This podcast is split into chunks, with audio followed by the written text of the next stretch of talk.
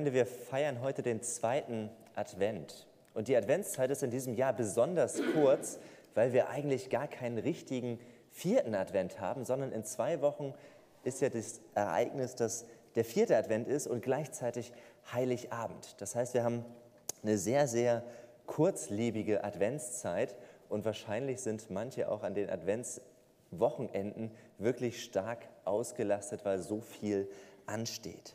Und wir merken, jetzt ist es gar nicht mehr so lange bis Heiligabend. Und ich denke, bei den meisten, da laufen die Vorbereitungen, dass man zumindest plant, wie verbringt man dieses Jahr Weihnachten. Vielleicht habt ihr als Familie eine Tradition, dass man immer weiß, Heiligabend verbringen wir in dem Kreis, dann erster, zweiter Weihnachtstag, da kommen die und die zu Besuch oder da machen wir uns selbst auf den Weg. Vielleicht gehört auch der Ausflug zu einem Weihnachtsmarkt immer zu dieser Zeit dazu. Der Besuch vom Weihnachtsgottesdienst und vielleicht ja auch die Vorbereitung für ein bestimmtes Essen, auf das sich der eine oder andere vielleicht auch schon freut. Und ich weiß nicht, welche Tradition für Weihnachten es bei euch zu Hause gibt, wie ihr Weihnachten feiert, was für euch ganz klar dazugehört. Und im Hauskreis, da haben wir in den letzten Wochen festgestellt, dass es früher eine Tradition gab, die war zumindest stärker verbreitet, als es mir von heute ähm, bekannt ist, besonders für die Kinder. Und zwar war es so, dass vor der Bescherung an Heiligabend das Wohnzimmer früher oft abgeschlossen wurde oder abgehängt wurde, dass man erst wirklich nach dem Weihnachtsgottesdienst oder nach dem Abendessen, dass dann erst ja, der Zugang zum Tannenbaum, sage ich mal, geöffnet wurde, dass man vorher gar nicht sehen konnte, was einen dort erwartet, wie der Baum aussieht oder welche Geschenke unter dem Baum liegen. Und dann war es für Kinder damals, da haben wir uns zurückerinnert, das war besonders aufregend, wenn man dann durchs Schlüsselloch geschaut hat wenn man da einmal versucht hat, oh, was kann ich denn da erkennen? Oder vielleicht ist der Vorhang an einer Stelle nicht ganz zu gewesen. Und dann hat man sich als Kind auf den Weg gemacht, aber man hat meist nur so einen ganz kleinen Ausschnitt erkannt. Und ich merke, ihr erinnert euch daran zurück und könnt das nachempfinden. Und dann wusste man durch diesen kleinen Ausschnitt ja nicht so ganz sicher, wie sieht es denn aus? Man musste doch warten, bis nachher die Tür geöffnet oder der Vorhang abgenommen wird. Und eigentlich wie mit so einem Blick durchs Schlüsselloch, eigentlich muss es ganz ähnlich damals für den Propheten Jesaja gewesen sein. Und da sind wir ja letzte Woche gestartet. Wir haben uns mit diesem Text aus Jesaja 9 beschäftigt und wir erinnern uns zurück. Damals ging es dem Volk nicht gut. Es war eine dunkle Zeit. Es war eine Zeit des Krieges und der, und der Unterdrückung. Und das Volk, das hat sich nach einem Erlöser gesehnt, nach jemandem, der sie rettet, dass es endlich wieder hell wird. Und Jesaja hatte als Prophet einen Ausblick bekommen. Gott hat Jesaja etwas aus der Zukunft offenbart und ihm gesagt: Jesaja, gib das dem Volk weiter. Du sollst ihnen Hoffnung machen. Und Jesaja kündigt tatsächlich eine Hoffnung an. Er sagt: Es gibt ein Licht, das in der Finsternis scheint. Wir dürfen eine ganz große Hoffnung haben und die ist mit einem Kind verbunden. Unsere Hoffnung liegt auf einem kleinen neugeborenen Kind, das schreibt Jesaja 700 vor Christus ans Volk Israel. Die Hoffnung liegt nicht auf einer Armee, nicht auf einem mächtigen König, der sie mit Kraft und Stärke vor den Assyrern befreien und bewahren wird, sondern ihre Hoffnung liegt auf einem kleinen Kind. Das ist das, was Jesaja wusste, was er irgendwie gesehen, mitgeteilt bekommen hat von Gott. Und Jesaja hatte doch Probleme, dieses Kind zu beschreiben. Es war kein gewöhnliches Kind. Es ist ja doch dieses unfassbare Wunder, dass der allmächtige Gott sich in diesem Kind selbst klein macht und als verletzliches und auf Hilfe und Fürsorge angewiesenes Kind in diese Welt kommt. Das ist und bleibt ja bis heute ein Wunder, dass man sagt, Gott wurde Mensch. Und Jesaja wird das, glaube ich, auch nicht komplett alles erkannt und verstanden haben, was sich durch Jesus Christus ereignen wird, sondern Jesaja hat durch ein Schlüsselloch gesehen und erkannte einige bestimmte Ausschnitte. Und dann stand er vor der Herausforderung, wie teile ich denn dem Volk mit, was ich da gesehen habe, was Gott mir gezeigt hat, was er mir gesagt hat. Und dann gebraucht er für dieses Kind, das geboren ist, einzigartige Wortschöpfung. Er gibt diesem Kind Namen oder besser gesagt, das sind Ehrentitel, die das Wesen des Kindes beschreiben.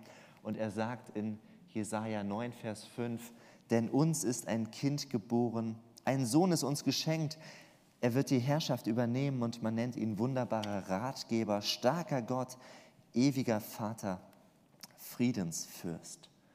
Vier Doppelnamen, vier Ehrentitel, die gar nicht so einfach zu verstehen sind, die sich nicht von selbst erklären, aber wo wir uns in dieser Adventszeit doch auf den Weg machen wollen und sehen, was steht denn eigentlich dahinter? Was bedeuten diese vier Begriffe? Und nachdem wir letzte Woche auf den Titel starker Gott beziehungsweise wörtlicher übersetzt Gott hält geblickt haben, kommen wir heute zum nächsten Titel und schauen, was bedeutet es denn, dass Jesus von Jesaja als ewiger Vater angekündigt wurde. Und ewig Vater, das ist eine Zusammensetzung aus zwei hebräischen Worten, Avi, Ad, Avi für Vater und Ad für ewig. Ewig Vater ist nicht so kompliziert, weil es auch beides Worte sind, die wir doch eigentlich von ihrer Bedeutung her kennen und die wir trotzdem in dieser Kombination wahrscheinlich nie gebrauchen. Dass wir mal sagen, etwas dauert ewig, das kann vorkommen, dass wir jemanden, unseren Papa als Vater ansprechen oder Gott als Vater ansprechen, das ist uns auch vertraut, aber ewig Vater, das ist doch eher ungewöhnlich. Und wenn wir uns den ersten Begriff anschauen, Vater, dann müssen wir sagen, klar, Vater, den Begriff kennen wir. Damit kann jeder von uns etwas anfangen. Jeder von uns hat oder hatte einen Vater und natürlich auch eine Mutter. Es ist was Bekanntes, Vertrautes. Wir haben ein bestimmtes Bild, eine Vorstellung und ja, da denken wir an eine Person, an jemanden, der dieses Vaterbild gefüllt hat auf seine eigene Weise. Und trotzdem, so hilfreich das auch ist, dass wir sagen, Vater, das ist ein bekannter Begriff, da müssen wir nicht erst ins Lexikon hineinschauen, so müssen wir uns doch vor Augen führen, unser Vaterbild ist doch nur ein eingeschränktes Vaterbild. Unsere eigene Sichtweise auf den Begriff Vater, das ist mit ganz persönlichen Erfahrungen und Erlebnissen verbunden, mit dem, was wir selbst als Kinder durch unseren Vater erlebt haben. Und für manche, da kann es leider völlig abschreckend sein, wenn man überlegt, dass Jesus oder auch Gott mit einem Vater gleichgesetzt wird. Vielleicht hat der ein oder andere mit seinem Vater schon abgeschlossen, weil er sagt, nee, mein Vater, mein irdischer, biologischer Vater, der war kein guter Vater. Ich wurde enttäuscht und verletzt, ich wurde im Stich gelassen. Ich will eigentlich nicht, dass Gott mein Vater ist, sondern ich hoffe, Gott ist anders, als ich es erleben musste, kann vielleicht der ein oder andere denken und sagen.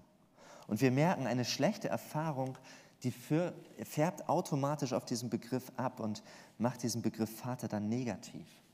Aber auch wenn wir eine positive Beziehung zu unserem Vater erleben durften, dann müssen wir sagen, selbst wenn du den besten Papa hattest, dann sind deine Vorstellungen vom Vater doch weiterhin eingeschränkt und spiegeln nicht komplett wider, wie Gott und Jesus als Vater für dich sein wollen.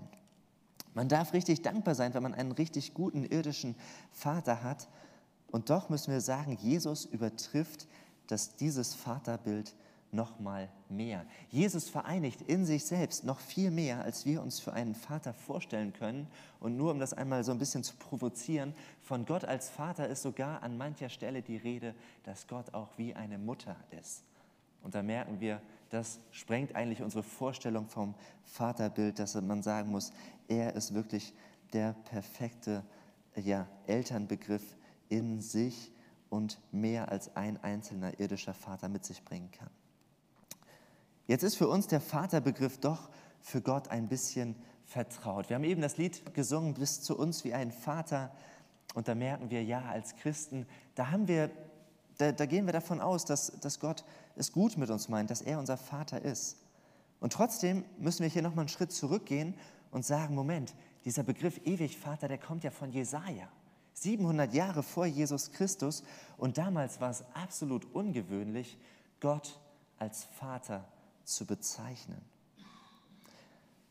Und es gibt vom griechischen Philosophen Aristoteles eine Bezeichnung für Gott, die auch vielleicht weiter verbreitet ist in unserer Zeit heute, wo man sagen muss, dem stimmen vielleicht mehr Menschen zu, als dass sie sagen würden, Gott ist ein Vater. Und zwar hat Aristoteles gesagt, Gott ist der unbewegte Beweger. Diesen Begriff hat Aristoteles gebraucht, um zu sagen, Gott ist der, der am Anfang alles in Gang gesetzt hat, der, der alles im Griff hat, der Allmächtige, der Dinge verändern und in Bewegung setzen kann. Aber Gott selbst ist in sich unbewegt. Gott ist unveränderlich, er ist starr, er ist immer gleichbleibend und Gott ist eher als Ursprungskraft zu sehen, eine emotionslose Macht oder Energie, die halt anfangs alles andere in Bewegung gesetzt hat.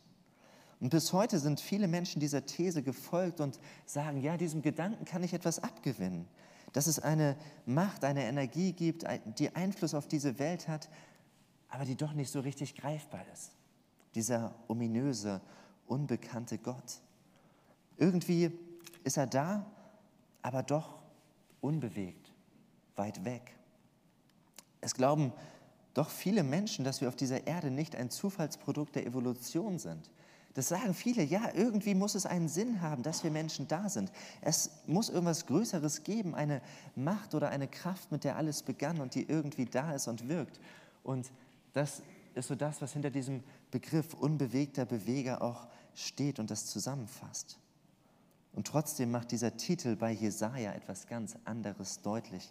Wenn Jesaja sagt, das Kind, das geboren wird, das ist der ewig Vater, dann merken wir, das ist was ganz, un, ganz anderes als ein unbewegter Beweger. Denn wir wissen ja selbst, Vater und auch Mutter, das sind Begriffe, das sind Bezeichnungen für unsere Verwandtschaft ersten Grades, die jeder von uns hat.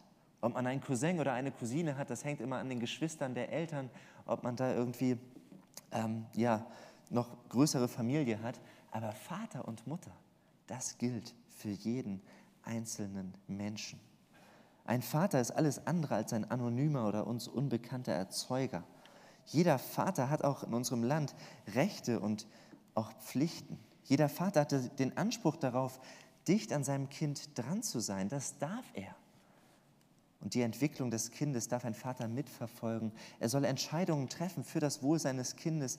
Er soll Fürsorge treffen. Und das, als Vater hat er ja auch bestimmte Verpflichtungen gegen sein, gegenüber seinem Kind.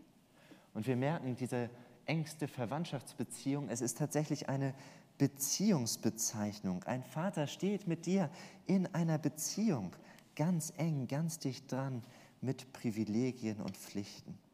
Und wenn wir uns das vor Augen führen, dass dieser Begriff Vater für den Sohn Gottes gebraucht wird, dann ist es doch erstaunlich und großartig, dass wir merken, dieser Gott, der am Anfang schon da war, der alles in Bewegung gesetzt hat, der möchte eine ganz, ganz enge Beziehung mit uns Menschen eingehen. Und beim Begriff Beziehung merken wir, eine Beziehung ist doch immer auch ein Risiko. Man weiß in einer Beziehung doch eigentlich nie, wie es ausgeht, wie es weitergeht, ob sie einem gut tut oder ob man sich in ungesunde Beziehungen hineinbegibt, ob beide Partner ihren Teil zu einer gelingenden Beziehung beitragen. In Beziehungen, da kann es Verletzungen geben. In Beziehungen kann es Enttäuschungen geben. Beziehungen können wirklich kompliziert sein. Und da müssen wir überlegen, eigentlich Gott als unbewegte Macht, ganz am Anfang, er hat alles mal in Bewegung gesetzt. Das wäre doch vielleicht für ihn viel einfacher gewesen, als wenn er sich auf eine Beziehung mit uns nicht immer ganz unkomplizierten Menschen einlässt. Eine Macht, die könnte einfach anonym helfen, die könnte für etwas nützlich sein, die könnte einfach so aus Unterdrückung und Not heraus befreien, ohne eine Beziehung einzugehen. Aber wir müssen uns vor Augen führen, eine emotionslose Macht, die kann auch keine Beziehung aufbauen, wo es um Emotionen geht, wo es um Liebe geht. Eine emotionslose Macht, die kann eigentlich gar keine Beziehung eingehen, sondern sie trifft Entscheidungen immer über den Kopf des anderen hinweg. Man hätte gar kein Mitspracherecht, man hätte gar kein Vertrauensverhältnis. Aber bei Jesus dürfen wir sehen, dass er alles andere als unbewegt ist. Wir haben dieses Privileg, dass wir Jesu Leben überliefert haben, wie er unterwegs war und dass er wirklich kein emotionsloser Mensch war, der irgendwie als Gott sich klein gemacht hatte, aber der dann doch Probleme mit dem Menschsein hatte, sondern nein, Jesus war voll und ganz Mensch mit allen Emotionen. Jesus hat liebend gern gefeiert, er hat die Freude am Leben genossen, er war ständig zu Tischgemeinschaften und war mit Menschen unterwegs. Wir lesen aber auch, dass Jesus auch geweint hat. Er hat geweint über den Verlust seines Freundes Lazarus und Jesus weinte auch über Jerusalem, als er vom Hügel aus einen Blick auf die Stadt hatte und er wusste, was auf die Bewohner dieser Stadt noch zukommen würde. Und Jesus kannte auch Wut. Er war richtig zornig, als er im Tempel sah, wie die Händler mit ihren Ständen aus dem Tempel als Ort des Gebets und der Gottesbegegnung ihr einen, ähm, einen Laden gemacht haben. Jesus ist alles andere als eine emotionslose, als eine unbewegte Macht. Das merken wir. Er ist voll und ganz Mensch geworden, voller Emotionen. Und deshalb dürfen wir auch wissen, wenn Jesus als ewig Vater bezeichnet ist, dann ist es ihm als Vater auch nicht egal, was mit dir und was mit mir passiert und wie es uns geht, weil er Emotionen hat und weil er sich eine Beziehung mit uns Menschen wünscht. Und doch dürfen wir auch wissen, ebenso wie der Vater im Gleichnis vom verlorenen Sohn, so lässt Jesus uns auch unglaubliche Freiheiten. Jesus engt uns nicht ein, er nimmt uns nicht unseren Willen, sondern wir dürfen unsere eigenen Entscheidungen treffen. Wir müssen entscheiden, welchen Weg wir gehen wollen, welche Beziehungen wir eingehen, welche Entscheidungen wir treffen, wie wir unser Leben führen. Und Jesus schenkt uns auch Anteil an seinem Erbe, auch wenn wir es nicht immer wertschätzen können. Jesus steht mit offenen Armen da zu jeder Zeit und er freut sich, wenn wir erkennen, dass wir mit unseren Entscheidungen, die wir getroffen haben, vielleicht doch auf Abwägen unterwegs sind, die er als Vater eigentlich nicht für uns als gut gedacht hat, von denen er uns vielleicht auch abgeraten hat, aber dass wir jederzeit umkehren dürfen zu ihm und an seinem Tisch willkommen sind. Das Wort Vater macht deutlich, es geht Jesus um eine Beziehung, es geht um das Miteinander, das Jesus auszeichnet. Jesus schenkt uns sein Vertrauen und er wünscht sich, dass wir ihm auch vertrauen. Das steckt alles hinter diesem Begriff Vater, wenn wir das erstmal so ein bisschen gedanklich aufgreifen. Und später gucken wir noch näher, was sind denn Erwartungen an einen Vater? Kommen wir zum zweiten Wort. Was bedeutet denn ewig? Und da habe ich mal gestern angefangen zu googeln, geguckt, was sagt denn das Internet Schlaues zu diesem Wort ewig, was kann man da fundiertes sagen. Aber ich habe zuerst mal gemerkt, Google weiß natürlich über meine IP-Adresse genau, wo ich unterwegs bin. Und mein erster Treffer bei Google zum Wort ewig war das ewige Meer. Das ewige Meer in Niedersachsen, wer von euch kennt das? Wer war schon mal da? Jawohl, einer immerhin, ein Naturschutzgebiet, ein Hochmoorsee in Ostfriesland Sicherlich eine schöne Landschaft, aber ich war doch erstaunt, dass das der erste Treffer beim Wort ewig ist. Und ja, weiß nicht, ob wir da mal eine Gemeindefreizeit hin machen wollen oder nicht. Ähm, aber das bringt uns einfach für den Begriff ewig nicht wirklich weiter, außer dass es dieses Hochmoor vielleicht schon länger gibt. Keine Ahnung. Der zweite Treffer war dann ewig, ewige Tabelle der Bundesliga. Genau, Fußball äh, ist doch ganz schön mächtig und einflussreich im Internet unterwegs. Habe ich kurz geguckt. Ah ja, der HSV ist immerhin auf Rang 6 geführt. Ein kleines Trostpflaster, auch wenn es natürlich nicht ganz fair ist, wie lange der Verein da schon gelistet ist. Der dritte Vorschlag, der bringt uns dann schon etwas weiter, wenn wir überlegen, was bedeutet denn ewig? Und das war dann die Ewigkeitsklausel. Wer weiß, was das ist? Die Ewigkeitsklausel. Sie steht im Zusammenhang mit unserem Grundgesetz und sie bedeutet, dass einige Bestimmungen, die in unserem Grundgesetz festgelegt sind, dass sie niemals aufgehoben werden dürfen, solange das Grundgesetz für die Bundesrepublik Deutschland gilt. Dinge, die darf selbst eine regierende, eine führende Regierung nicht einfach ändern, sondern das ist da drin festgelegt und daran, daran darf nicht mehr gerüttelt werden. Es ist ewig dauerhaft wirksam. Und damit kommen wir endlich der Definition von ewig auch näher, wenn wir merken im Duden, das war dann der fünfte Treffer, ewig bedeutet, dass etwas zeitlich ohne Ende ist, unvergänglich, die Zeiten überdauernd, immer bestehend. Und ja, da würden wir sagen, klar, das ist ja das, was wir auch intuitiv mit dem Wort ewig verbunden hätten. Und das andere sind eher Überraschungen mit diesem ewigen ähm, wie heißt das Ding, ewiges Meer in Niedersachsen oder die ewige Tabelle der Bundesliga. Das ist doch eher überraschend gewesen. Ewig, da erwarten wir diese Definition. Und da gibt es eigentlich auch gar nicht mehr viel mehr zu, zu sagen. Und trotzdem fragen wir uns jetzt, was ist denn jetzt mit dieser Kombination ewig und Vater? Wenn man das so liest, dann muss man sich doch eigentlich wundern, dass die Beziehung Vater mit dem Begriff ewig verknüpft ist. Das passt doch eigentlich nicht zusammen. Beziehungen haben doch immer ein Ende. So gut, so schön und so andauernd eine menschliche Beziehung auch sein kann, irgendwann kommt immer der Moment der Trennung durch den Tod. Jede menschliche Beziehung ist endlich. Jede menschliche Beziehung enthält den Schmerz der Endlichkeit. Keine Beziehung ist ewig. Da können wir uns noch so sehr anstrengen, da können wir eine noch so gute Ehe führen, da können wir ein noch so gutes Verhältnis zu unseren Eltern haben. Irgendwann, eines Tages, ist die Beziehung beendet, wenn der Tod in unser Leben eintritt. Und so merken wir, dieser Begriff ewig Vater ist tatsächlich etwas Besonderes. Mit diesem Kind, das Jesaja ankündigt, haben wir jemanden, der eine Beziehung zu uns haben möchte, von jemandem, der zugleich auch der Ewige ist. Es geht um die Beziehung mit dem, der wahr ist und immer sein wird. Und das haben wir eben im Johannesevangelium gehört, dass Jesus von Anfang an da war, von Beginn an. An, an, am Anfang war das Wort und das Wort war bei Gott und Gott war das Wort und dieses Wort ist Jesus Christus und er wurde Mensch an Weihnachten und er ist jetzt beim Vater in der Ewigkeit. Er ist der ewig Vater, der an Weihnachten geboren wurde und Jesus überwindet mit seiner Auferstehung den Schmerz der Endlichkeit. Er ist der Ewige. Und Jesus sagt über sich selbst und er gibt uns die Zusage, ich bin bei euch bis ans Ende der Welt. Jesus ist nicht nur damals für die Generation zum Jahre 0 bis 30 nach Christus gekommen, auch nicht nur fürs erste Jahrhundert, sondern nein, Jesus ist bei und mit uns Menschen unterwegs. Und das ist so wichtig zu wissen, dass wir wissen dürfen, Jesus lässt mich und dich nicht allein.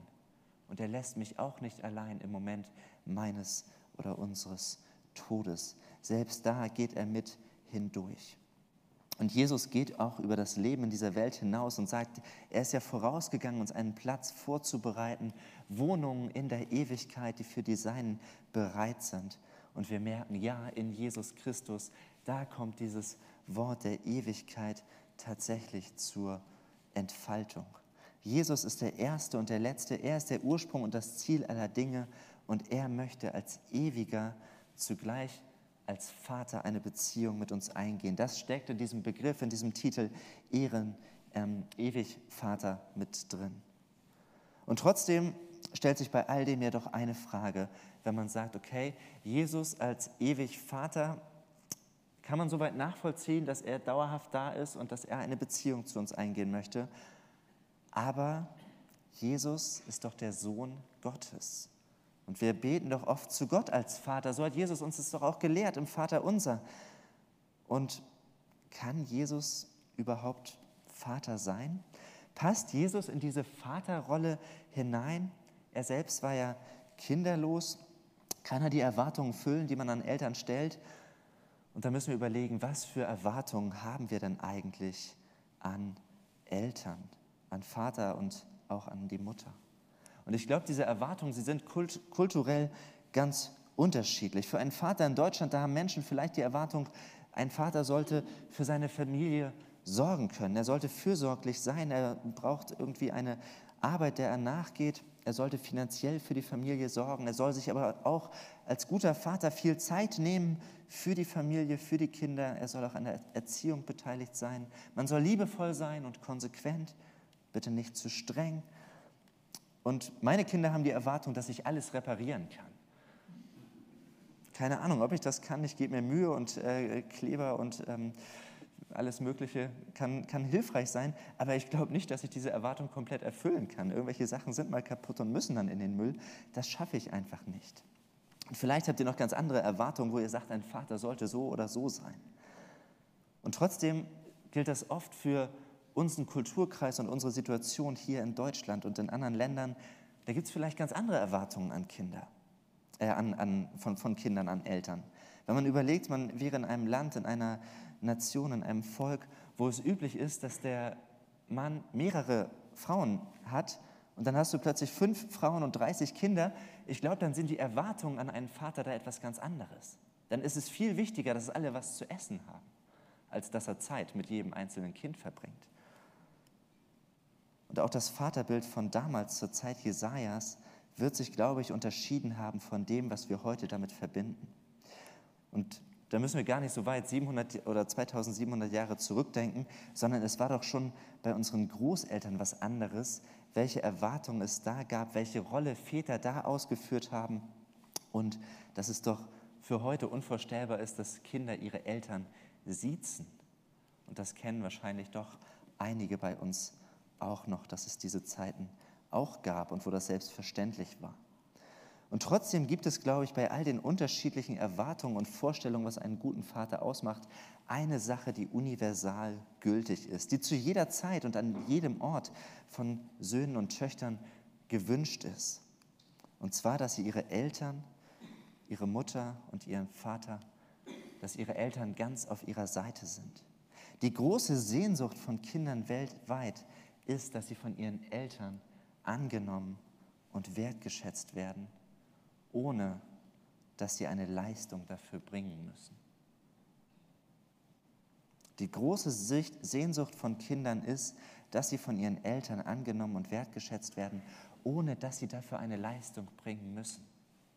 Das heißt nicht, dass Kinder keine Leistung bringen wollen, aber dass sie sich danach sehen, dass die Annahme der Eltern nicht davon abhängt, was sie können, welche Noten sie mit nach Hause bringen, was sie beruflich mit sich bringen, wie ihre Familie unterwegs ist, sondern dass sie wertgeschätzt und angenommen sind, so wie sie sind. Das ist, was Kinder sich wünschen, weltweit und zu aller Zeit. Dass Eltern ihr Ja geben über das Leben ihrer Kinder. Und es gibt die bekannte Geschichte von Thomas Edison, von dem Erfinder der Glühlampe und anderen elektrischen Errungenschaften, der unglaublich äh, clever war und uns ganz viel ähm, den Weg bereitet hat für die Elektrik der heutigen Zeit. Und dieser Thomas Edison, der kommt eines Tages nach Hause mit einem Brief von seinem Lehrer und der erreicht den Brief seiner Mutter und sagt, Mama, der Brief ist für dich und nur du darfst den Brief lesen. Und die Mutter öffnet den Umschlag, sie überfliegt die Zeilen und es kommen ihr Tränen in die Augen. Und dann liest sie vor, Ihr Sohn ist ein Genie. Diese Schule ist zu klein für ihn. Sie hat keine Lehrer, die gut genug sind, ihn zu unterrichten. Bitte unterrichten Sie Ihren Sohn selbst. Und die Mutter investiert viel Zeit in ihr Kind. Und viele, viele Jahre später, nach dem Tod seiner Mutter, da hat Edison irgendwo auf dem Dachboden seiner Mutter diesen Brief wiedergefunden und er öffnet ihn und liest und merkt, dass da was ganz anderes drin steht. Er liest, sehr geehrte Frau Edison, Ihr Sohn ist geistig behindert. Wir wollen ihn nicht mehr in unserer Schule haben. Und Edison beginnt zu weinen. Und später schreibt er in sein Tagebuch den bemerkenswerten Satz, Thomas Edison war ein geistig behindertes Kind. Durch eine heldenhafte Mutter wurde er zum größten Genie des Jahrhunderts. Edison hat erlebt, dass seine Mutter aus dem Nein des Lehrers, aus der Ablehnung und dem Blick du kannst etwas nicht, du leistest etwas nicht, dass seine Mutter daraus ein Ja gemacht hat und ihm Zuspruch gegeben hat und ihn angenommen hat. Und das verändert doch alles. Wir kennen das doch, wenn jemand gegen dich ist, wenn jemand Ausschau hält, wo machst du etwas falsch, was kannst du nicht so gut, dann steht man richtig unter Druck.